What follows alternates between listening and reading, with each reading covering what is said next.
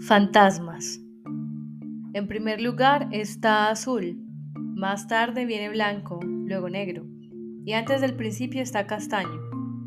Castaño le inició, Castaño le enseñó el oficio, y cuando Castaño envejeció, Azul le sustituyó. Así es como empieza. El escenario es Nueva York, la época es el presente y ninguno de los dos cambiará nunca. Azul va a su oficina todos los días y se sienta detrás de su mesa, esperando que ocurra algo. Durante mucho tiempo no ocurre nada, y luego un hombre que se llama Blanco entra por la puerta, y así es como empieza. El caso parece bastante sencillo. Blanco quiere que Azul siga a un hombre que se llama Negro y que le vigile todo el tiempo que haga falta. Cuando trabaja para Castaño, Azul hacía muchos trabajos de seguimiento y este no le parece diferente, quizá incluso más fácil que la mayoría. Azul necesita el trabajo, así que escucha a Blanco y no le hace muchas preguntas. Supone que se trata de un caso matrimonial y que Blanco es un marido celoso, Blanco no da muchas explicaciones. Quiere que le mande un informe de la semana, dice, a tal apartado de correos, mecanografiado por duplicado en hojas de tal largura y tal anchura. Azul recibirá un cheque por correo todas las semanas. Blanco le dice luego a Azul dónde vive Negro, qué aspecto tiene, etc.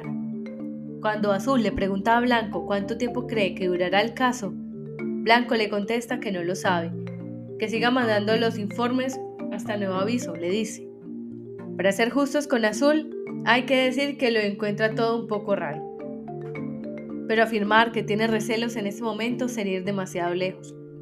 Sin embargo, le es imposible no advertir ciertas cosas de blanco, la barba negra, por ejemplo, y las cejas excesivamente pobladas. Y luego está la piel, que parece exageradamente blanca, como si estuviera cubierta de polvos. Azul no es ningún aficionado en el arte del disfraz y no le resulta difícil notar este. Después de todo, Castaño fue su maestro y en sus tiempos Castaño era el mejor en el gremio. Así que Azul empieza a pensar que se ha equivocado, que el caso no tiene nada que ver con el matrimonio. Pero no va más allá, porque Blanco sigue hablándole y Azul necesita concentrarse en seguir sus palabras. Todo está arreglado, dice Blanco, hay un pequeño apartamento justo frente del negro. Ya lo he alquilado y puede usted mudarse hoy. Pagaré el alquiler hasta que se acabe el caso. Buena idea, dice Azul, cogiendo la llave que le da Blanco. Eso eliminará el trabajo de piernas.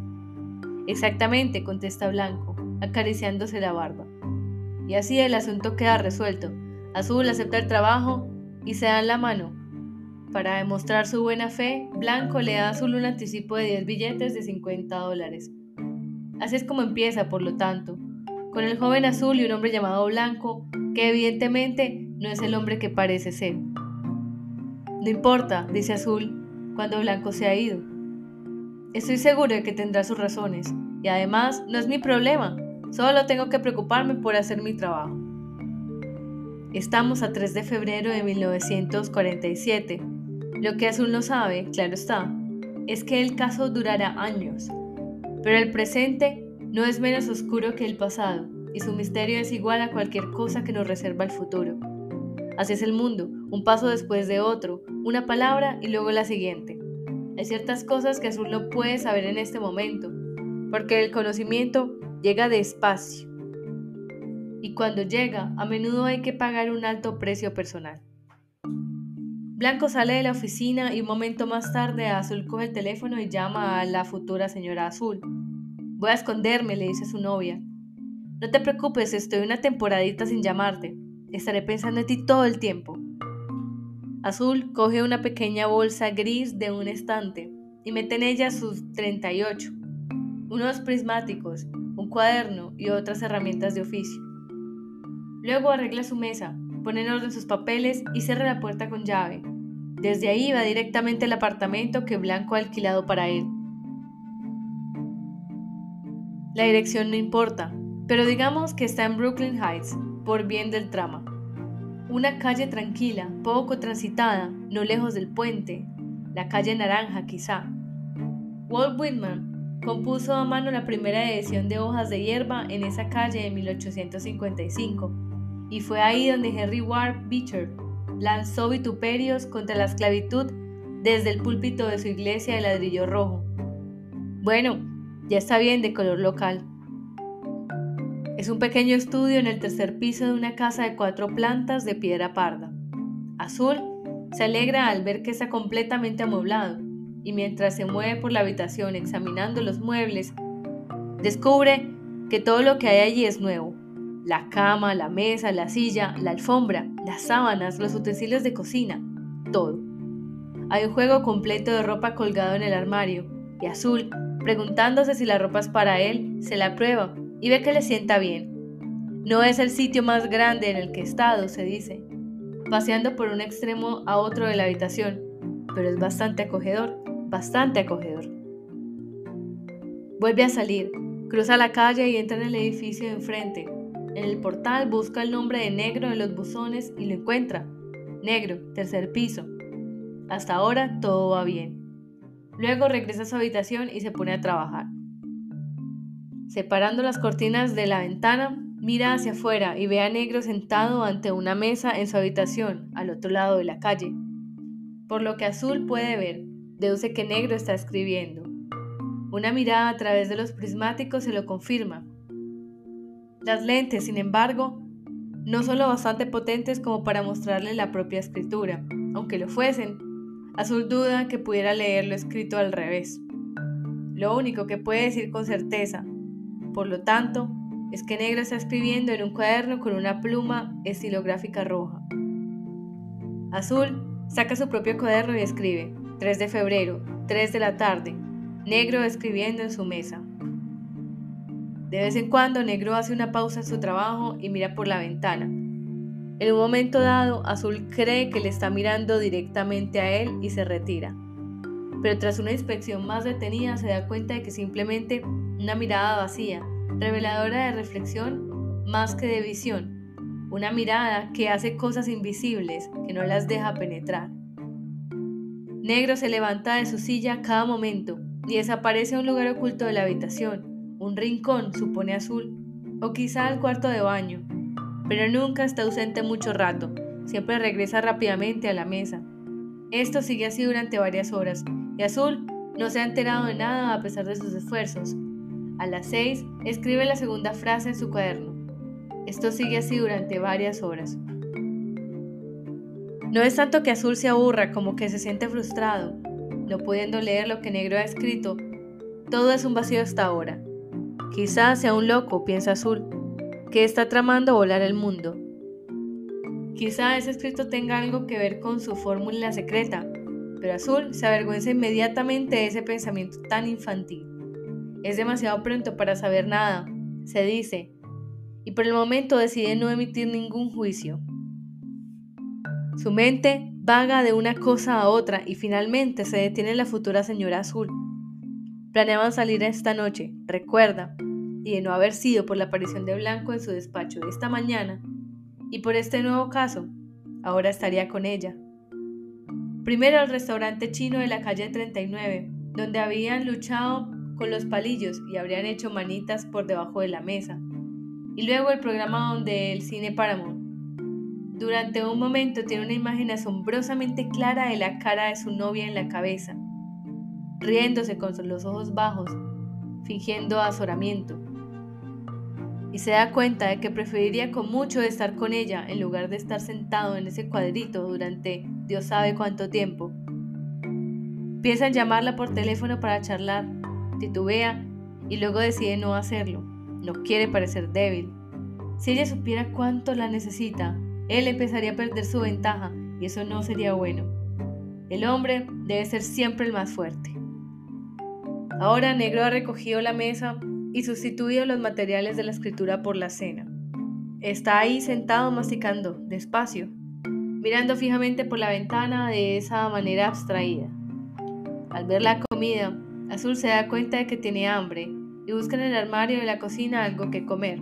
Se decide por una cena de estofado de lata y moja en la salsa con una rebanada de pan blanco.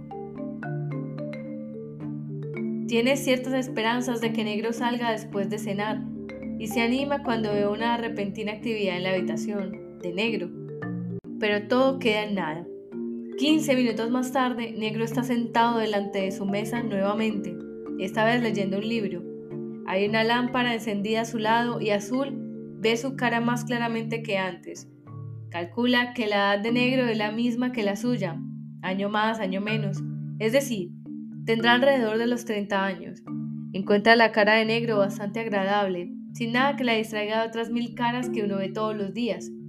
Eso es una desilusión para Azul, porque todavía espera secretamente descubrir que Negro es un loco. Azul mira por los prismáticos y lee el título del libro que Negro está leyendo, Walden, de Henry David Thoreau. Azul nunca oído hablar de ese libro y anota cuidadosamente el título en el cuaderno. Todo sigue igual durante el resto de la tarde. Negro leyendo y Azul mirándole leer. A medida que pasa el tiempo, Azul se desalienta más y más no está acostumbrado a estar sentado mano sobre mano. Cuando la oscuridad se va acercando empieza a ponerse nervioso. Le gusta estar en movimiento, yendo de un sitio para otro, haciendo cosas. No soy del tipo Sherlock Holmes, solía decirle a Castaño, siempre que el jefe le encargaba un trabajo especialmente sedentario. Dame algo lo que pueda hincarme el diente. Ahora que el jefe es él, eso es lo que consigue, un caso en el que no hay nada que hacer. Porque ver a alguien leer y escribir no es hacer nada. La única manera de que Azul tenga una idea de lo que está ocurriendo es estar dentro de la cabeza de Negro, ver lo que está pensando, y eso por supuesto es imposible.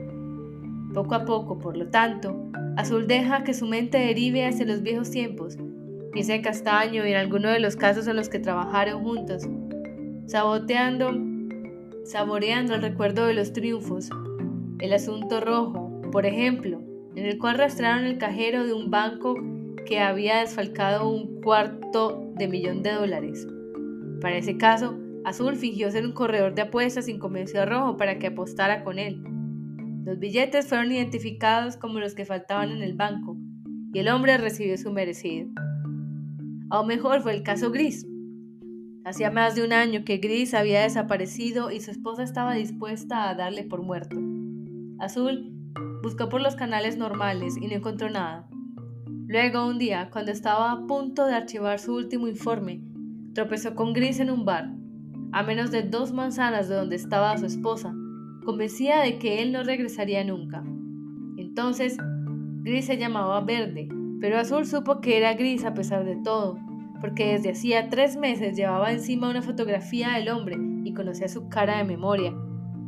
Resultó ser un caso de amnesia. Azul llevó a Gris a casa de su esposa, y aunque él no se acordaba de ella e insistía en que su apellido era verde, la encontró de su gusto y unos días más tarde le propuso matrimonio. Así que la señora Gris se convirtió en la señora Verde, casada con el mismo hombre por segunda vez. Y aunque Gris nunca recordó el pasado y se negó tercamente a admitir haberlo olvidado, eso no parecía impedirle vivir cómodamente en el presente. Gris había sido ingeniero en su vida anterior, pero siendo verde trabajaba de barman en el bar que estaba a dos manzanas de su casa. Le gustaba mezclar bebidas, decía, y hablar con la gente que entraba. No podía imaginarse haciendo ninguna otra cosa. Yo nací para ser barman, les comunicó a Castaño y a Azul en la fiesta de la boda. ¿Y quiénes eran ellos para oponerse a lo que un hombre quisiera hacer con su vida? Esos eran los buenos tiempos de antes, se dice Azul, mientras ve cómo Negro apaga la luz de su habitación al otro lado de la calle, llenos de peripecias y divertidas coincidencias. Bueno, no todos los casos pueden ser emocionantes, hay que aceptar lo bueno y lo malo. Azul Siempre optimista, se despierta la mañana siguiente de buen humor. Fuera cae nieve sobre la calle tranquila y todo se ha vuelto blanco. Después de observar a Negro mientras éste desayuna en la mesa junto a la ventana y lee unas páginas más de Walden, Azul debe retirarse al fondo de la habitación y luego regresar a la ventana con el abrigo puesto. Son poco más de las ocho. Azul coge su sombrero, su abrigo, su bufanda y sus botas. Se los pone apresuradamente y baja a la calle menos de un minuto después de negro. Es una mañana sin viento, tan silenciosa que puede oír cómo caen los copos de nieve sobre las ramas de los árboles. No hay nadie más en la calle y los zapatos de negro han dejado una perfecta fila de huellas en la acera blanca. Siguiendo las huellas, Azul vuelve a la esquina y ve a Negro paseando por la calle como si disfrutara del tiempo. No parece el comportamiento de un hombre que está a punto de escapar, piensa Azul. en consecuencia afloja el paso. Dos calles más allá, Negro entra en la pequeña tienda de comestibles, permanece en ella 10 o 12 minutos y luego sale con dos pesadas bolsas de papel marrón. Sin fijarse en Azul, que está parado en un portal de la acera de enfrente, empieza a volver sobre sus pasos en dirección a la calle Naranja. Haciendo provisión de víveres para la tormenta, se dice Azul. Luego decide arriesgarse a perder contacto con Negro y él también entra a la tienda para hacer otro tanto. A menos que sea un ardid, piensa, y Negro esté planeando tirar las bolsas y salir corriendo, es bastante seguro que va camino de su casa. Por lo tanto, Azul hace sus compras, entra a la tienda al lado para comprar un periódico y varias revistas, y luego regresa a su habitación de la calle Naranja. Efectivamente, Negro está ya sentado ante su mesa junto a la ventana, escribiendo en el mismo cuaderno que el día anterior.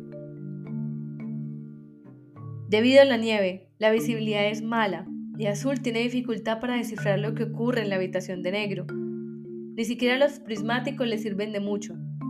El día sigue siendo oscuro y a través de la interminable nevada, Negro parece solo una sombra. Azul se resigna a una larga espera y luego se acomoda con sus periódicos y revistas. Es un devoto lector del verdadero detective y trata de no perdérselo ningún mes. Ahora que dispone del tiempo, lee el nuevo número concienzudamente incluso deteniéndose en los pequeños anuncios de las últimas páginas. Enterrado entre las principales crónicas sobre policías y agentes secretos, hay un artículo corto que toca una cuerda sensible en azul, y ni siquiera después de terminar la revista dejar de pensar en él. Hace 25 años, al parecer, encontraron un niño asesinado en un pequeño bosque a las afueras de Filadelfia. Aunque la policía empezó a trabajar rápidamente en el caso, nunca consiguió encontrar ninguna pista. No solo no tuvieron ningún sospechoso, sino que ni siquiera pudieron identificar al niño. ¿Quién era? ¿De dónde venía? ¿Por qué estaba allí? Todas esas preguntas quedaron sin respuesta. Finalmente el caso fue retirado del archivo activo y de no ser por el forense asignado para hacer la autopsia del niño, habría sido olvidado por completo. Este hombre, que se llamaba Oro, se obsesionó con el asesinato. Antes de que el niño fuese enterrado, hizo una mascarilla en su casa y desde entonces dedicó todo el tiempo que pudo a ese misterio. Al cabo de 20 años llegó a la edad de la jubilación, dejó su trabajo y empezó a dedicar todas las horas del día al caso. Pero las cosas no fueron bien. No hizo ningún progreso. No se acercó ni un paso a la resolución del crimen. El artículo del verdadero detective dice que ahora ofrece una recompensa de dos mil dólares a cualquiera que pueda proporcionar información sobre el niño. También incluye una fotografía retocada y granulosa del hombre sosteniendo una mascarilla en sus manos. La mirada de sus ojos es tan angustiada e implorable que Azul apenas puede apartar los suyos. Oro se está haciendo mayor y teme morir antes de resolver el caso. Esto conmueve profundamente a Azul. Si fuera posible, nada le gustaría más que dejar lo que está haciendo y tratar de ayudar a Oro. No hay suficientes hombres como él, piensa. Si el niño fuera hijo de Oro, entonces tendría sentido. Venganza, pura y simple. Cualquiera podría entenderlo. Pero el niño era un completo desconocido para él, así que no hay nada personal en el asunto, ni un indicio de motivación secreta. Es eso lo que tanto afecta a Azul. Oro se niega a aceptar un mundo en el que el asesino de un niño pueda quedar sin castigo, aunque el asesino haya muerto ya, y está dispuesto a sacrificar su propia vida y felicidad para hacer justicia. Azul piensa ahora en el niño durante un rato, tratando de imaginar qué sucedió realmente, tratando de sentir lo que el niño debió de sentir, y entonces se le ocurre que el asesino debió ser uno de los padres, porque de lo contrario habrían informado de la desaparición del niño. Esto hace que sea aún peor, piensa Azul, y mientras empieza a ponerse enfermo al pensar en ello, comprende plenamente lo que Oro debe sentir todo el tiempo. Se da cuenta de que hace 25 años él también era un niño y de que si el niño hubiese vivido ahora tendría su edad. Podría haber sido yo, piensa Azul. Yo podría haber sido ese niño, no sabiendo qué otra cosa hacer. Recorta la fotografía de la revista y la clava en la pared sobre su cama. Todo sigue igual durante los primeros días. Azul observaba a Negro y no sucede casi nada. Negro escribe, lee, come, da breves paseos por el barrio. No parece darse cuenta de que Azul está allí. En cuanto a Azul, intenta no preocuparse. Supone que Negro está escondido, temporalmente, esperando a que llegue el momento oportuno. Dado que Azul es solo un hombre, se da cuenta de que no se espera de él una vigilancia constante. Después de todo, no puedes vigilar a alguien 24 horas al día. Tienes que tener tiempo para dormir, comer, lavar la ropa, etc. Si Blanco hubiera querido que Negro fuese vigilado día y noche, habría contratado a dos o tres hombres, no a uno. Pero Azul es solo uno y no puedo hacer más que lo posible. Sin embargo, se preocupa, a pesar de lo que se dice a sí mismo porque deduce que si es preciso vigilar a negro, debería ser vigilado todas las horas de todos los días. Cualquier cosa que no sea una vigilancia constante no sería una vigilancia. No haría falta mucho, razona Azul, para que todo el cuadro cambiase. Un solo momento de descuido, una mirada a un lado, una pausa para rescatarse la cabeza, un simple bostezo. Y presto, negro se escapa y comete el nefando acto que está planeando cometer. Y sin embargo, necesariamente habrá tales momentos, ciertos, e incluso miles de ellos cada día. Azul encuentra esto inquietante, porque por más vueltas que le da el problema, no se acerca a su solución. Pero eso no es lo único que le inquieta. Hasta ahora Azul no ha cometido muchas oportunidades de permanecer inactivo. Y esta nueva ociosidad le ha dejado un poco perdido. Por primera vez en su vida le parece que han dejado solas consigo mismo, sin nada que agarrarse, nada que le permita distinguir un momento del siguiente. Nunca ha pensado mucho en su mundo interior, y aunque siempre ha sabido que estaba allí, ha sido un territorio desconocido, inexplorado y por tanto oscuro, incluso para sí mismo. Se ha movido rápidamente por la superficie de las cosas hasta donde pueda recordar fijando su atención en las superficies solo con el fin de percibirlas, valorando una y pasando a la siguiente, y siempre se ha conformado con el mundo tal cual era, sin pedir más a las cosas que su presencia hay. Y hasta ahora, allí han estado, vívidamente grabadas contra la luz del día, diciéndole claramente lo que son, tan perfectamente ellas mismas y nada más, que nunca ha tenido que detenerse entre ellas o mirarlas dos veces. Ahora, de repente, con el mundo apartado de él, sin nada que ver excepto una vaga sombra llamada negro, se encuentra pensando en cosas que nunca se le habían ocurrido. Y eso también ha empezado a inquietarle. Si pensar es quizá una palabra demasiado fuerte en ese momento, un término algo más modesto, especulación, por ejemplo, no se alejaría de la realidad. Especular, del latín speculatus, que significa espejo, porque mientras espía a negro al otro lado de la calle, es como si azul estuviera mirándose al espejo, y en lugar de simplemente observar a otro, descubre que también se está observando a sí mismo. La vida se ha ralentizado tan dramáticamente que, para él, que azul ahora es capaz de ver las cosas que antes escapaban a su atención. La trayectoria de la luz que pasa por la habitación cada día, por ejemplo, y la forma en que el sol a ciertas horas refleja la nieve en el extremo más lejano del techo de su habitación. Los latidos de su corazón, el sonido de su aliento, el parpadeo de sus ojos, Azul es consciente de estos minúsculos acontecimientos, y por más que intenta no fijarse en ellos, persisten en su mente como una frase absurda, repetida una y otra vez.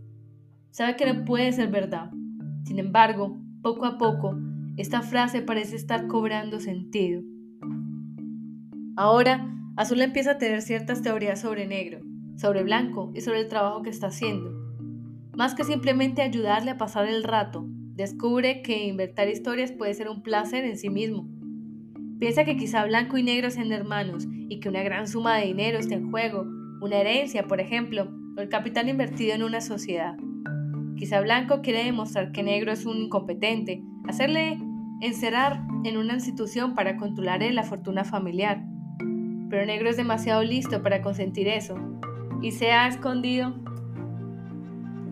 y se ha escondido esperando a que pase la tormenta. Otra teoría que sugiere Azul es que blanco y negro son rivales, ambos corriendo hacia la misma meta, la solución de un problema científico, por ejemplo, y que blanco quiere que negro sea vigilado para asegurarse de que no se adelantara.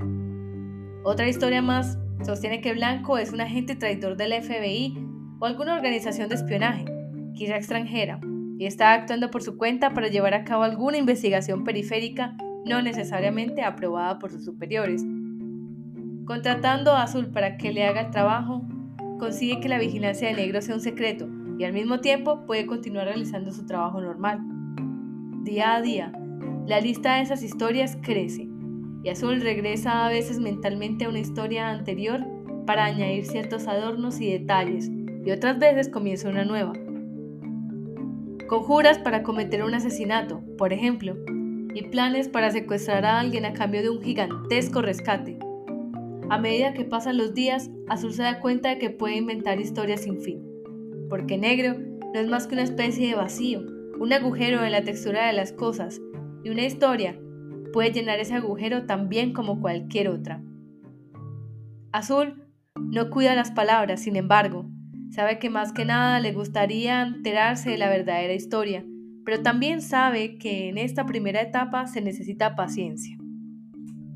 Poquito a poco, por lo tanto, empieza a instalarse y con cada día que pasa se encuentra un poco más cómodo en su situación, un poco más resignado al hecho de que estará ahí una larga temporada. Desgraciadamente, al pensar en la futura señora azul, perturba ocasionalmente su creciente paz interior Azul la echa de menos más que nunca, pero también intuye que por alguna razón las cosas nunca volverán a ser como antes. ¿De dónde viene ese sentimiento? No lo sabe, pero aunque se siente razonablemente contento mientras limita sus pensamientos a negro, su habitación y el caso en el que está trabajando, cada vez que la futura señora azul entra en su conciencia, se adueña de él una especie de pánico. De repente, su calma se convierte en angustia y se siente como si estuviera cayendo en un lugar oscuro, semejante a una cueva, sin ninguna esperanza de encontrar la salida. Casi todos los días ha tenido la tentación de coger el teléfono y llamarla, pensando que quizá un momento de verdadero contacto rompería el hechizo. Pero los días pasan y sigue sin llamarla. También esto le inquieta, porque no recuerda ninguna ocasión en su vida en que haya sido tan reacio a hacer algo que tan claramente desea hacer. Estoy cambiando, se dice, poco a poco. Estoy dejando de ser el mismo. Esa interpretación le tranquiliza algo, al menos durante un rato, pero al final le deja sintiéndose más extraño que antes. Pasan los días y se le hace difícil dejar de ver imágenes de la futura señora azul en su cabeza, especialmente por la noche, y allí en la oscuridad de su habitación, tumbado de espaldas con los ojos abiertos, reconstruye su cuerpo pedazo a pedazo, empezando por los pies y los tobillos, subiendo por sus piernas y sus muslos, trepando desde el vientre hacia los pechos. Luego, vagabundeando feliz por la suavidad, deslizándose hasta las nalgas y volviendo a subir a lo largo de su espalda, encontrando al fin su cuello y rodeándolo para llegar a su cara redonda y sonriente. ¿Qué estará haciendo ahora? Se pregunta a veces, ¿Qué piensa de todo esto? Pero nunca da con una respuesta satisfactoria. Si es capaz de inventar multitud de historias que encajen con los hechos concernientes a negro, con la futura señora azul, todo es silencio, confusión y vacío.